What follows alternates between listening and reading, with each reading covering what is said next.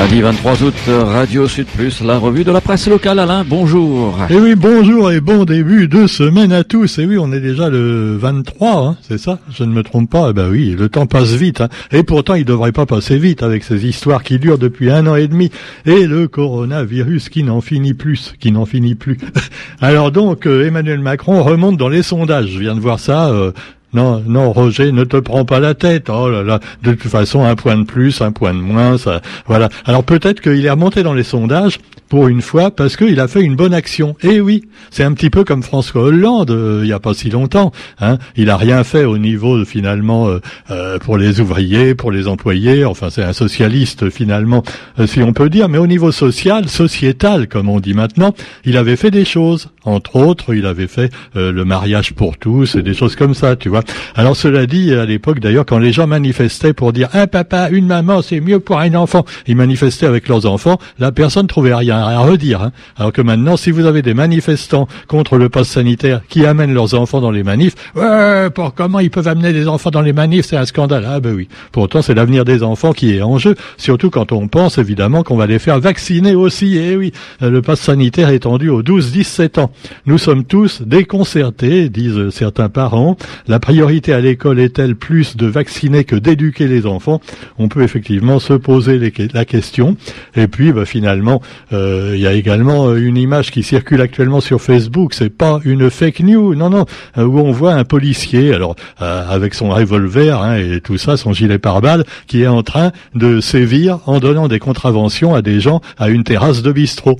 Voilà, maintenant on en est là, tu vois, tu bois un café tranquille au bistrot, t'as un flic qui vient, vous avez votre passe sanitaire, ah c'est tout juste s'il te menace pas de son arme, si tu peux pas fournir, tu vois. Quoi qu'il en soit, eh bien, non, euh, Emmanuel Macron n'a pas gagné des points à cause de ça, il a gagné des points parce que, eh ben, il a mis Joséphine Becker au Panthéon.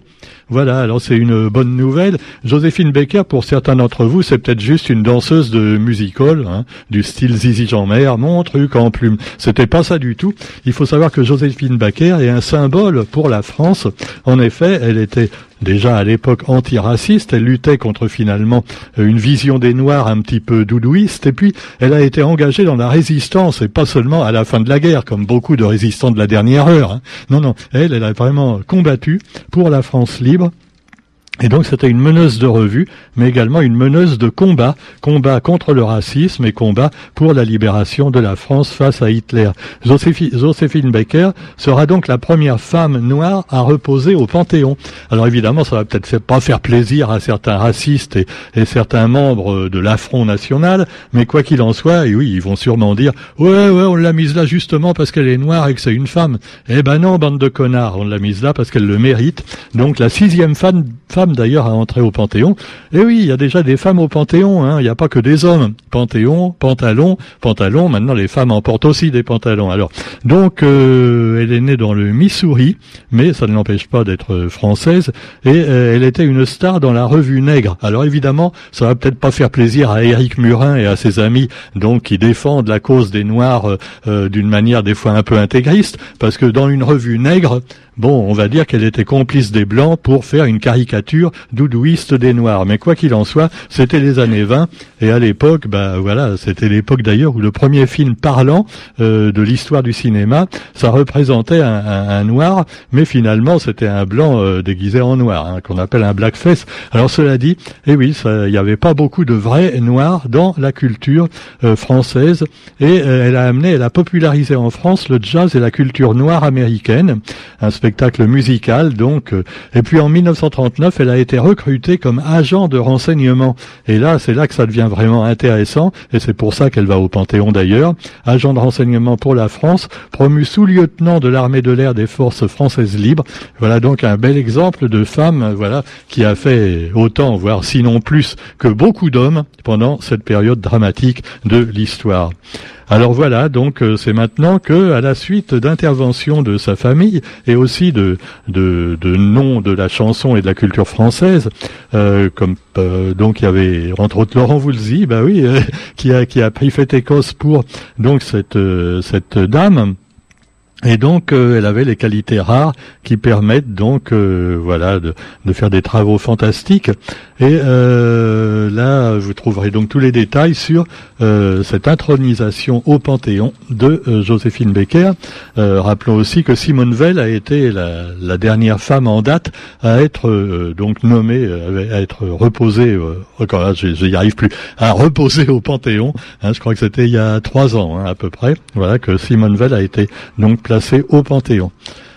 Et puis, bah, vous avez également euh, la flamme, euh, une flamme symbolique aussi, et euh, c'est la flamme des Jeux olympiques et plus précisément paralympiques, car il n'y a pas que les gens valides qui courent euh, donc euh, aux Jeux olympiques, il y a aussi des handicapés. Alors là, on peut dire que tout le monde est un peu handicapé pour les Jeux olympiques de cette année, dans la mesure, bah, évidemment, où il y a le Covid, et que demain à, à Tokyo, il y aura évidemment beaucoup moins de monde pour assister en direct aux Jeux. Alors la flamme paralympique a été éprouvée par des vents contraires depuis son allumage originel. C'est un comble. La flamme des jeux euh, des handicapés est elle-même handicapée. Mais enfin, ça s'est arrangé quand même. Et donc, eh bien, on espère que la flamme, donc, de volonté de tous ces handicapés ne s'éteindra pas. Et puis, bah, c'est demain, donc, que ça va débuter. En Afghanistan, pendant ce temps-là, les talibans, on le sait, ont conquis quasiment tout euh, l'Afghanistan, mais euh, il leur reste encore à prendre le Panchir. Et le Panchir, eh bien, vous vous souvenez, c'était là qu'il y avait le fameux commandant Massoud, euh, qui a été assassiné euh, juste quelques jours avant les attentats du 11 septembre 2001. C'était vraiment une série noire en ce mois de septembre. L'assassinat de, de, ce grand commandant anti, anti, anti, disons, taliban. Et puis, juste après, le, donc le 11 septembre, et évidemment, Ben Laden, qui a été mis en cause par les Américains. bon, euh, là aussi, les Américains ont fait un peu n'importe quoi puisqu'ils ont commencé par attaquer l'Irak, alors que le Saddam Hussein, même dictateur antipathique, il y était peut-être pour rien du tout. Mais enfin bon, c'est une autre histoire. Hein. Alors cela dit, eh bien, en Afghanistan, on sait que les talibans sont au pouvoir et ils n'ont pour l'instant pas versé quasiment une goutte de sang euh, parce qu'on on les a laissés faire jusqu'au bout. Les Américains vont partir, les Occidentaux, pour eux, c'est terminé. Et puis, bah, on a vu les foules se précipiter pour essayer de prendre les avions pour fuir l'Afghanistan aux mains de euh, ces intégristes. Alors par contre, il y a toujours la résistance au niveau du Panchar et celui qui, qui, actuellement est donc le, responsable du front de résistance, c'est un certain Ahmad Massoud. Et, il n'est autre que le fils du commandant Massoud, assassiné en 2001 par Al-Qaïda. Et alors il a dit, je ne laisserai pas les talibans rentrer dans cette zone donc du Panchir dans la vallée du Panchir. Et là, malheureusement, ça risque de faire beaucoup de dégâts, à commencer par, les civils qui vont en prendre plein la tronche. En tout cas, eh bien, voilà, la guerre n'est pas tout à fait finie. Et un peu comme De Gaulle, euh, voilà, euh, le 18 juin, eh bien, non, il y en a un qui pousse à la résistance. Et c'est le, le, fils du commandant euh, qui va peut-être se faire un nom comme le papa il y a une vingtaine d'années. Pendant ce temps-là, eh bien, vous avez le retour des des, des Afghans euh, euh, donc opposés aux, talibans. Euh, certains fuient leur pays et en particulier bah, dans, en Europe. Et alors là aussi, les Français vont dire encore des immigrés, qu'est-ce qu'ils viennent faire chez nous? Ils ont qu'à rester chez eux pour combattre l'ennemi. Voilà, voilà. Mais c'est facile de dire ça quand on est planqué tranquille dans un pays où le seul problème c'est un virus. Mais enfin bon, cela dit, ne comparons pas justement, eh oui, comme le font certains. Pendant ce temps-là, eh bien, euh, vous parle, la quotidien vous parle à sa une du recyclage écologique euh, avec des porteurs de projets éco-innovants. Parce que finalement, bon, euh, c'est sûr que le gros problème de l'humanité, euh, entre autres, hein, c'est l'écologie, et peut-être encore plus grave à long terme, et même maintenant à court terme, que les Afghans ou le coronavirus. Quoi qu'il en soit, eh bien, on vous montre des, des, des gens, entre autres à Silaos, qui travaillent le bois et qui ont fait des objets à partir de récupération de, de, de bois, voilà. Alors il y en a un par exemple qui a, qui a fabriqué un Bertel avec dedans une enceinte Bluetooth. C'est joli, hein, Roger oui, non, c'est vrai que ça fait un petit peu bizarre, tu vois, un Bertel traditionnel avec, un poste de radio dedans.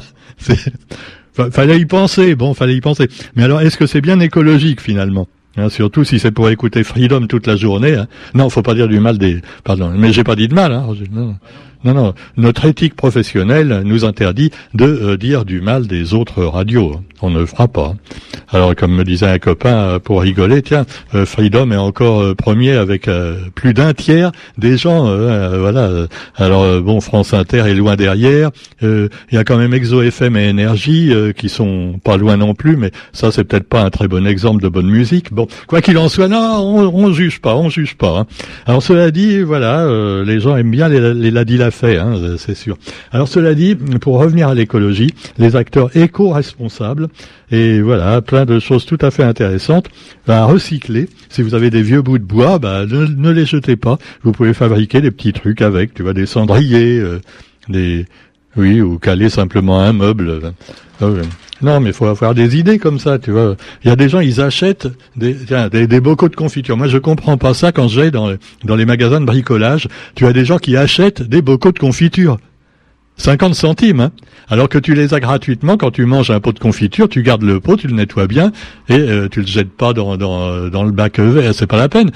Et tu auras des pots de confiture et, et, au bout de quelques mois, tu en auras au moins 50 ou 100 des pots de confiture hein, et des pots de miel pareil et tous les pots. Alors pourquoi jeter hein? Et les gens y jettent, voilà. Et après on recycle plus ou moins bien et puis après on rachète. Mais c'est totalement absurde, tu vois. On est on est en absurdie. Alors euh, tu me diras que dans les magasins de bricolage, tu as même des, galets en plastique imitation basalte, tu vois, les mêmes que tu trouves dans la rivière. Toi, tu ah oui, mais ils sont plus légers, c'est ouais, mais après ça, avec le soleil, au bout d'un an, ils sont plus bons, tu vois. Donc t'as acheté pour rien. Les troncs d'arbres haussiers, tu vois, pour faire des, des bancs, euh, voilà, avec des, des morceaux de souches d'arbres. Mais les gens achètent n'importe quoi, hein, n'importe quoi. Alors là, recycler avec nos amis à la une du quotidien d'aujourd'hui, qui vous apprennent comment faire. Et puis l'actualité également, euh, donc toujours euh, dans le journal d'aujourd'hui, eh bien on peut parler, ah oui, on peut parler également euh, toujours du Covid et la campagne de vaccination à la rentrée pour les élèves. Alors bon, on peut quand même se poser des questions euh, jusqu'où on va aller dans la vaccination, dans la mesure où finalement ceux qui meurent du Covid, ce sont quand même toujours les vieux ou les euh, ceux qui ont un problème de santé. D'ailleurs, c'est pour ça qu'il y a certains jeunes qui meurent aussi. Hein, euh, un jeune qui a quelque chose de, de comorbidité, malheureusement, ou une allergie, ou alors qui est obèse, c'est sûr qu'il a des risques de mourir du Covid. Par contre, les autres, franchement, il y a quand même très très peu de chances, encore moins que de mourir de la grippe traditionnelle. Mais cela dit, non, non, il faut vacciner tout le monde, et pas seulement les vieux et les comorbidités, tout le monde.